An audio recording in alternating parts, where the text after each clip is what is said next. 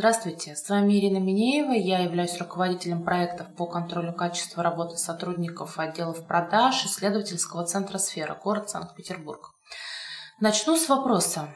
Вы когда-нибудь задумывались о том, что ошибки, выявленные по результатам чек-листов при проверках консультантов, могут являться следствием ошибок, допущенных при обучении персонала? Возможно, вы сейчас удивитесь, но это довольно распространенная ситуация. Хотя далеко не все недочеты, указанные в чек-листах, свидетельствуют о наличии недоработок во время обучения. Тренинг-менеджеры, услуги которых стоят немалых денег, тоже могут допускать ошибки в своей работе.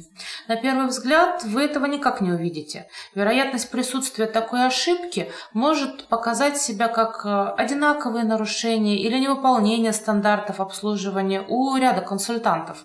Причем независимо от штрафных санкций либо предупреждений, применяемых к этим сотрудникам, ошибка будет повторяться от проверки к проверке. Либо она на данный момент уже повторялась не один раз.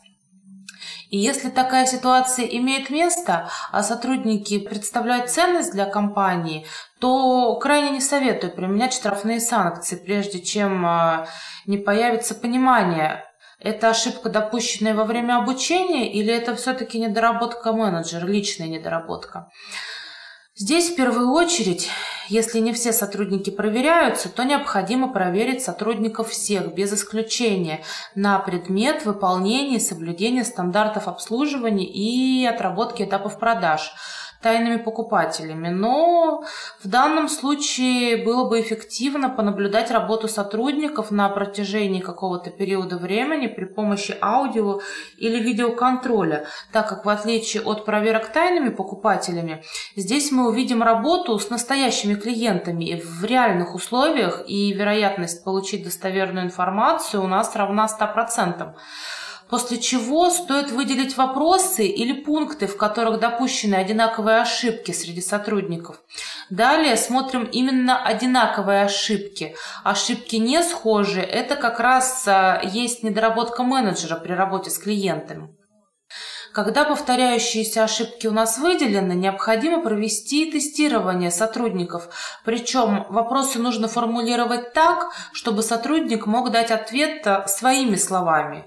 И если после проведенного теста вы понимаете, что сотрудники не знают ответов на заданные вопросы, то необходимо очень оперативно восполнить пробелы в знаниях, чтобы перестать терять клиентов. И параллельно с этим сравнить информацию в принятом компании тренинге по продажам с пробелами в знаниях сотрудников.